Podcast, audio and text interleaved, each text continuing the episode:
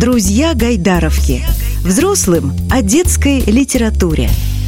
Всем привет! Очередной эпизод подкаста «Друзья Гайдаровки» снова с вами. Сегодня мы встречаемся и беседуем с писателем. И не только писателем, но подробности чуть позже. А пока представлю Нина Павлова. Приветствую вас. Здравствуйте. Нина, давайте расскажем, как так получилось, что вы писатель. Почему не только, тоже можно рассказать. Но я на самом деле не такой профессиональный писатель, то есть я никогда не училась писать где-то специально, скорее даже наоборот. Я химик и по образованию, и там, всю сознательную жизнь работаю в химической лаборатории. Но на самом деле, когда училась в школе, долгое время хотела быть именно писателем, собиралась даже поступать в литературный институт, но как-то вот до старших классов. Потом это дело забылось. Я писала всякие увлекательные вещи э, в разные там увлекательные журналы, типа там гальванотехника, обработка поверхности, защита металлов, электрохимия, ну что-то такое. То есть какие-то были исключительно научные статьи. А потом, когда э, ну, у меня появился сын, э, ему было где-то, наверное, года три, он полюбил всякие разные детективные истории, истории про привидений. И мы вначале скупили и перечитали, наверное, библиотеку все, что было в, в России. Потом очень много читали в Польше, э, ну, мне свободно польский, я переводила все книжки. Там большая серия книг, всяких детективных историй коротеньких. Вот, а когда закончились и они, сын стал спрашивать, а можешь ты написать что-нибудь такое? Ну, потому что детям кажется, что мам, наверное, все могут. И тут я вспомнила, что, наверное, я действительно могу написать что-то такое, начала писать. Потом стал говорить, ну а что ты пишешь просто это на бумаге, давай это будет книга, и в общем, в общем все из-за него получилось. Такой э, интересный побудительный мотив, но э, это не единичный случай. Мы беседовали с вашими коллегами, которые тоже говорят, ну вот я не то чтобы писатель, а потом рассказывают, что одна книжка вышла, другая книжка вышла. А как вы вообще на этот путь выходите? Вот как раз мы в данном подкасте и разговариваем. Я, когда к интервью, к нашей встрече готовился, обратил внимание вот это, на эту вашу фразу. Я писал всегда, я всегда сочинял. Ну, то есть вот все это было в моей жизни, это все присутствовало, а потом как можно свернуть не на ту дорожку, мне даже представить трудно. Как человек, который любит истории, сочиняет, придумывает, вдруг выбирает строгую науку, химию. Как так получилось? Но на самом деле она вообще не, не строгая, и на самом деле наука, наверное, ну, очень близко связана с искусством. И тут, э, ну, наверное, если у тебя как раз нет воображения, ты не можешь придумать истории, ничего не получится в науке. То есть можно, наверное, знать эту химию досконально. Ну, там, я знаю людей, которые знали, допустим, намного лучше, чем я. Там, потом они пытались там написать диссертацию, защититься, ничего не получалось, потому что как раз не хватало воображения. То есть в науке это очень, на самом деле, важная вещь. И, наверное, если, ну, как вот уже скорее для родителей, если хочется, чтобы ребенок занимался наукой, очень важно, наверное, много читать ему, рассказывать каких-то историй, сказок, что-то такое придумывать, потому что это неразрывно связано. В лаборатории, казалось бы, там, если это наука, то должен как-то мыслить какими-то такими серьезными категориями. А я, например, на полном серьезе разговаривала с растворами, там, ругалась с ними, скандалила, там, прям, говорила, что перелью в некрасивую колбу, если ты не будешь делать то, что надо. Ну, то есть тут включается элемент воображения, и э, все, что происходит, допустим, там в колбе, где-то там сложно там в двойном электрическом слое, представляешь, это как, э, ну, как живые персонажи. И быстро находится какое-то решение, часто нестандартное, потому что воспринимаешь их, ну, это не как какие-то абстрактные вещи, какие-то молекулы, а прям вот как настоящие действующие лица. То есть у меня там на полном серьезе все всегда в химии разыгрываются такие там древнеримские трагедии. Мне кажется, это очень интересный момент и очень важный такой опыт. Вы говорите, это скорее для взрослых. А я должен пояснить и уточнить на всякий случай, напомнить. Друзья Гайдаровки – это подкаст про современную детскую литературу, но для взрослых. Мы вряд ли будем интересны детям, которые являются вашими, в том числе, читателями, потому что мы разговариваем про какие-то такие вещи, которые скорее ближе родителям, и они, наверное, помогают взрослым тем, кто приводит э, в Гайдаровку, в том числе своих э, юных подопечных, детей, внуков. И вот когда вы говорите о том, что умение фантазировать, умение ну, как-то по-другому художественно взглянуть на ситуацию помогает в науке, мне кажется, это важный момент. И я не знаю, а когда это начинается? То есть это любые практики, то есть почитать вместе книжку, попридумывать вместе историю. Это всегда помогает э, в точных науках тоже. Ну, мне кажется, да. Самое главное, мне кажется, не ограничивать ребенка, ни в коем случае не заводить его в какие-то в рамки правил. Я очень люблю, не люблю правила. И, ну, вот как, в, не знаю, по опыту в общении там, со своим ребенком все время говорю, придумываем максимально свободно, не старайся как-то находиться в рамках чего-либо. И вот это вот очень здорово. Дети часто придумывают какие-то совершенно нереальные истории, которые, ну, даже как, в, наверное, в сказочной стране вряд ли могли бы произойти. Они часто бывают какие-то непоследовательные, да, абсурдные. И вот мне кажется, чем более абсурдные и непоследовательные истории дети придумывают, тем, может быть, легче им будет потом в жизни находить какие-то абсолютно нестандартные решения. Вот если посмотреть историю открытий, как правило, это два случая. Либо по рассеянности произошла какая-то случайность. Вот я могу сказать, что у меня как научная работа писала диссертацию, моя диссертация, она вот по случайности на самом деле случилась. Правда, я перепутала немножко растворы, и там вот из этого все вышло. Да, то есть рассеянность это тоже очень хорошо, на самом деле, не так плохо. То есть вот это тренировать внимание тоже не всегда надо. Я сейчас, наверное, какие-то жуткие вещи всем расскажу как правило, вот в истории какие-то действительно серьезные открытия, это вот путь вообще в какую-то другую сторону, не в ту, по которой шли все предшественники. Вы не жуткие вещи рассказываете, а наоборот даете повод задуматься. Я вот э, полагаю, что придется мне как пересматривать э, некоторые моменты в отношении со своим сыном, потому что ну, я вижу, что он рассеянный, а, а сейчас вы мне объясняете, что я наступаю на горло Творцу. Да я неправильно себя веду, я буду делать выводы, спасибо. Вот э, с этим разобрались. Я, честно, не могу не спросить, а почему вы, если вы пишете для детей, почему вы не преподаете детям или вы преподаете? Нет, я так специально не преподаю, так иногда периодически там объясняю в основном знакомым э, химию. И ну, на самом деле у меня сейчас появилась такая идея, мне все время все спрашивают, если ты химик и писатель, почему ты не пишешь, напишешь что-то, что связано с химией. И я сейчас как раз э, хотела бы, ну это не совсем преподавание, есть такое в планах э, написать, наверное, такой юмористический учебник э, по химии. Так уже есть некоторые заготовки, есть даже название рабочая химия, нет, это не страшно. В общем, хотелось бы что-то такое смешное, потому что, да, и я вот эту вот э, свою любовь к юмору обычно, когда детям, каким знакомым объясняю химию, тоже, да, переношу и тоже так стараюсь максимально олицетворять, наверное, все, что происходит. И вот, да, есть такая идея книги. Я очень прошу вас воплотить эту идею в жизнь, потому что, мне кажется, даже я взрослый человек, обязательно эту книжку разыщу и э, ознакомлюсь с ней. Очень э, не хватает тут чего-то такого понятного и простого. Ну, правда. Я вспоминаю свои опыты школьные, в смысле познания химии опыты. Мне опыты не доверяли. Ну, по понятным причинам. И э, очень как-то тяжело подходить э, было к этой науке. Я до сих пор к ней с трепетом отношусь. И когда человек говорит о том, что он э, занимается химией, я думаю, ну вот это вот человек с занятием, да вот этот вот человек понимает, что тут такое. А почему вы все-таки решили писать для детей именно, ну вот понятно, да, сын угу. подвел к этому, вы начали писать для детей и продолжили, продолжаете это делать до сих пор не было желаний для взрослых что-нибудь сочинить. Я имею в виду сейчас не химию. Может быть, э, какую-то такую выдуманную историю, ну, про жизнь тоже что-нибудь интересное, с юмором. Ну, я писала какие-то небольшие рассказы, но тоже юмористические. Там про кошку, у меня у знакомой 11 кошек, вот э, про ее жизнь с, с кошками, допустим, писала, да, но они как бы не, не, не опубликованы, все эти истории. Наверное, в будущем, э, да, тоже была да, идея, но скорее, наверное, какая-нибудь подростковая книга, что-то, может быть, э, ну, тут заказы уже стали от подросшего сына поступать на какой-то, да, на какой-то триллер, да, такой детский, ну, возможно, с какими-то элементами фэнтези. Но сейчас я, кстати, пишу детектив, ну, вот уже практически дописала, он такой, ну, наверное, для детей постарше немножечко, там тоже 10-12 лет, ну, юмористический детектив. А есть разница какая-то в смысле сложности? Для кого-то проще, для кого-то легче писать? Я, конечно, про детскую литературу. То есть, если малыш, ну, наверное, это проще написать. А для ребят, которые уже в подростковом возрасте, ну, тут надо постараться. Или это все одинаковая такая ну, серьезная работа? Ну, мне, например, очень сложно писать для совсем маленьких детей. Для совсем а, маленьких, да, книжки, картинки. Ну, я пробовала, мне не, не удается. Потому что, ну, наверное, просто такой стиль мне, что что-то нравится шутить, иронизировать.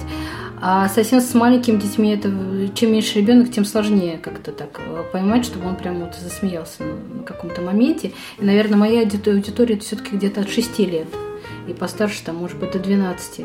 И наоборот, как мне кажется, чем э, для более старшей литературы, тем легче писать, потому что когда пишешь для маленьких детей, там 6, 5-6 лет, надо рассчитывать, чтобы у детей быстро рассеивается внимание. То есть каждое предложение обязательно должен быть какой-то образ. Ты не можешь себе позволить, допустим, описывать природу. Ну, потому что, честно говоря, да, конечно, там читают детям там Паустовского Пришвина совсем маленьким, но мало кто это слушает долго потому что быстро теряется. То есть это должен быть какая-то динамика, но тем более в наше время, когда очень динамичные мультфильмы, фильмы, ну, многие книги издаются динамичные, дети не привыкли к каким-то долгим историям, но, может быть, это и правильно. И поэтому тут надо прям так стараться, чтобы как-то емко в одном предложении рассказать прям все, что хотел. А в подростковой литературе можешь себе позволить чуть больше, там как-то описывать эмоции, и мне кажется, наоборот, это проще. То есть больше средств, наверное, как-то средств художественного выражения больше, как мне кажется, у взрослых. Да, ну хорошо. Э, неожиданно, с одной стороны, но, опять же, интересно. И вот, э, возвращаясь к вашему самому известному персонажу, Марфа, который из Сосновки, мне кажется, что она подходит и взрослому человеку. Вот для понимания очень хорошо на себя со стороны посмотреть, на окружающих со стороны посмотреть. А вы когда ее переносили на бумагу, эту свинку, для какого возраста рассчитывали? А вообще вначале ни, ни на какой возраст не, не рассчитывала. Ну, может быть, из-за того, что я не профессиональный писатель, я не очень э, руковожу, на самом деле, процессом. То есть э, у меня такое ощущение, что мне персонажи всегда живут э, какой-то своей жизнью, и стиль написания, он тоже не могу сказать, чтобы я прям его выбирала. Это скорее как-то определяется персонажем. Поэтому вначале писалось, а потом уже, ну, так опробовала на разных детях, и ну, вот как-то стало понятно, что это где-то 6-10 лет. И потом, кстати, когда редактировали уже в издательстве, тоже там какие-то моменты там смягчали, которые казалось для детей постарше, наверное. То есть Тут я вообще никак не выбираю, вплоть до того, что я не выбираю имена, например. Есть несколько рассказов, они вышли, вышли в издательстве «Эквилегия», вот, и там главный персонаж Валька Снегирев. И мне, например, вот так вот несколько человек говорили, что какое-то имя странное Валька. Но сейчас, во-первых, так мальчик не называют Валентина, оно какое-то такое советское имя Валька. Почему такое выбрала? А я не выбрала. То есть я бы очень хотела бы назвать как-то по-другому, но мне ничего не получается. То есть при попытке назвать персонажей иначе просто не идет история. То есть вот как-то они появляются со своими именами, со своими характерами. И тут я не, не очень, честно говоря, руковожу этой ситуацией. Так, секунду. Это как, это как вообще происходит? Тоже, тоже из э, химической пробирки они откуда-то выскакивают или из-за угла на вас набрасываются и говорят, я Валька Снегирев, все, что хочешь, там э, придумывай, а вот имя мне оставь. Как правило, появляется какой-то эпизод коротенький, прям буквально вот несколько предложений. И потом, когда я начинаю писать, тоже имя, оно появляется само собой. Вплоть до того, что даже была э, сложная история, путаница, я пишу довольно много для журналов, было в разных рассказах мальчики с разными именами. И, конечно, это не очень хорошо, что разные истории, а мальчики это имена одни и те же. Но тут я хитрила, я дописывала сначала историю с тем именем, которое есть, а потом тихонечко ночью меняла имя, пока никто не видел. Да, ловкий ход. Я вот, кстати, хотел спросить, как все-таки получилось так, что вы стали формально писателем? То есть э, сочиняли, придумывали, потом забросили это, посвятили себя химии. После этого опять же, понятно, как вернулись в литературу, а как э, в литературу вошли именно в формальном смысле? Как так получилось, что начали издаваться? Ну, формально, э, получается, ко мне были такие первые рассказы, они университете только в журналах опубликованы, про э, девочек Точку и Зою, с которыми все время происходят какие-то такие мистические истории. И вот как раз вот это вот по заказу сына писала. И потом, когда стала думать, как же вот это вот можно действительно опубликовать, стала это читать наверное, в интернете. И стала участвовать в конкурсах. Вот первый конкурс, на который отправила рукопись, это была новая детская книга издательства Росман такой довольно крупный литературный конкурс. И там сразу же, то есть вот первый раз отправила и сразу же вошла в шорт-лист, и когда там смотришь, ого, там было там несколько тысяч рукописей, а ты вдруг там в тридцатку лучших вошел, ну, наверное, значит, что-то получается. Как-то так это крылила, стала писать и отправлять ну, на разные конкурсы. Там сначала была это новая сказка в Эквилегии, там два раза становилась, там занимал какие-то призовые места. Вот. И потом уже стала прицельно отправлять в издательство. Ну вот первая книжка, которая вышла, она вышла в сборнике. Это был такой благотворительный сборник «Валены сказки». Продавался там ну, для детей онкодиспансеров изначально, там, с аутизмом. То есть, и нужны были какие-то истории такие жизнеутверждающие и э, про выздоровление что-то. И как раз у меня там была домовая Матильда, вот про нее, она там лечила другого домового. Вот это вот, наверное, была да, первая история, которая была издана сразу в сборнике, потом были ну, журнальные истории. И вот э, свою книгу все никак не выходила, я, честно говоря, уже так э, отчаялась, потому что ну, у меня как бы есть знакомая, которая тоже там годами отправляют в издательство, и никто, ну просто даже, мне кажется, никто не читает. И вот так вот случайно получилось, увидела по издательству «Архипелаг», первую книжку увидела «На крыше летят». И мне она очень понравилась, сама книга. Думаю, ого, вот я в каком издательстве, наверное, мечтала бы сдаваться, это в архипелаге. И отправила. И так вот мне посчастливилось, что они ответили, появилась Марфа. Да, издательство, кстати, тоже достаточно новое, молодое. Угу. И мы с э, представителями с э, этим издательством беседовали. Можете, кстати, поискать в подкастах. Это я сейчас слушателям говорю. У нас есть э, в несколько эпизодов назад, если я не ошибаюсь, у нас как раз было это интервью. Ну и по поводу того, что же вы в итоге получили. Просто мне кажется, сегодня достаточно легко э, получить обратную связь. Тем более от ваших читателей, которые с соцсетями на «ты», они всегда могут написать. Вот сегодня вы встречались в Гайдаровке с вашими читателями. Вы их так себе и представляли? Это те ребята, для кого вы пишете? Или какие-то сюрпризы, откровения какие-то случаются? Ну, вообще очень интересно каждый раз, когда зовут библиотеки. Я всегда в библиотеке, в школе, в школу всегда соглашаюсь, ну, по возможности, потому что если получается совместить с основной работой, Потому что всегда очень интересно встречаться с людьми, они все такие разные, и при этом мне, кажется, очень радует и восхищает, что все таки увлеченные, с большим интересом как-то и про книги говорят, про какие-то истории, делятся впечатлениями. И вообще сейчас очень такое распространенное мнение, что э, детям ничего кроме телефона не надо, что вот они не читают книги. И каждый раз это очень радует, когда приходишь в библиотеку и понимаешь, что нет. Вот дети пришли там именно пообщаться, им там интересно слушать, интересно читать эти истории. Ну вот да, вот это вот э, обратный, ну именно отклик от читателей, наверное, вот это самое главное. Вообще очень греет эта мысль, думаешь, вот я так вот жизнь проживу, умру, а вот после меня там останется книжка, которую кто-то когда-то будет читать. Ну вот для меня это, это вообще такая фантастическая на самом деле мысль, что там пройдет, допустим, много лет, а вот что-то такое осталось, прям такое осязаемое. Но то, что я хотела, наверное, рассказать людям, то, чем хотела поделиться. Да, это трогательно. Спасибо. Кроме Марфы из Сосновки, есть еще новая книжка, да? которая да, первая четверть. называется «Первая четверть».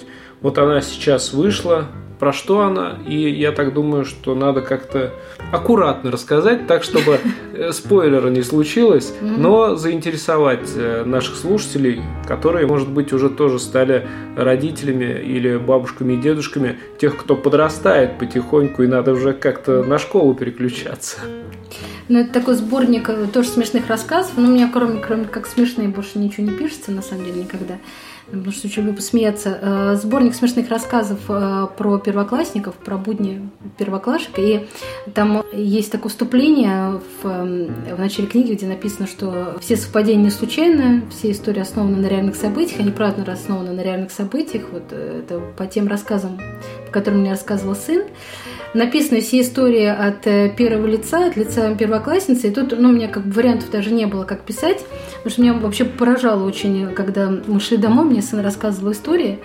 Очень поражала разница между тем, как взрослые люди воспринимают реальность происходящее, и как это все выглядит э, глазами детей. И очень мне нравилось, что, ну, с одной стороны, в школе не происходит ничего такого необычного, то есть у меня там сын учился в обычной школе, там не какая-то там школа приключений, какие-то рядовые случаи там на переменах, а в результате он захлеб рассказывает, и так смешно, и мы смеемся, именно потому, что он видит это совсем не так, как э, увидели бы э, взрослые люди, там, допустим. Меня не очень много вызывали духов, то есть э, читала как раз эту историю «Пиковая дама, приди», и понимаешь, что вроде как, казалось бы, уже довольно взрослый человек, там, 7 лет, такой там, разумным, там, не увлекается биологией, там что-то про клетку уже там внятно может рассказать, для чего нужна митохондрия в клетке. И тут вдруг он на полном серьезе рассказывает, что вот мы вызывали дух Чарли, и ты знаешь, так как мы там где-то взмахнули, там у кого-то упал карандаш, и ластик укатился куда-то в сторону совсем не так, как он укатился, как катился, допустим, вчера, именно потому что мы вызывали вот духов. И как раз хотелось написать э, какую-то книгу про такие обычные будни, показать, что там на самом деле смешно и весело в школе. И, наверное, такая-то книга немножко расслабляющая э, для первоклассников и для родителей, что, допустим, вообще есть такое направление, к школе готовят чтобы дети как там сидели внимательные, сосредоточенные. Вот. А не очень, мне кажется, уделяют внимание тем детям, которые, допустим, и так гиперответственные и э, слишком тревожные. Вот у меня, например, сын как раз из этой серии. И мне, наоборот, хотелось как-то не доставало каких-то таких историй и занятий, на которых просто бы учили бы расслабиться. Типа, школа – это не страшно. То есть не умеешь читать, ничего страшного. Писать не умеешь, тоже ничего страшного. И вообще не догоняешь, что там происходит, это тоже ничего страшного. Вот как раз эта история, наверное, э, этот сборник рассказов, он как раз такой, о том, что школа это вообще не страшно, а даже очень весело. И даже если ты ничего не понимаешь, и не читаешь, и не догоняешь, все равно в конце концов все у тебя будет хорошо.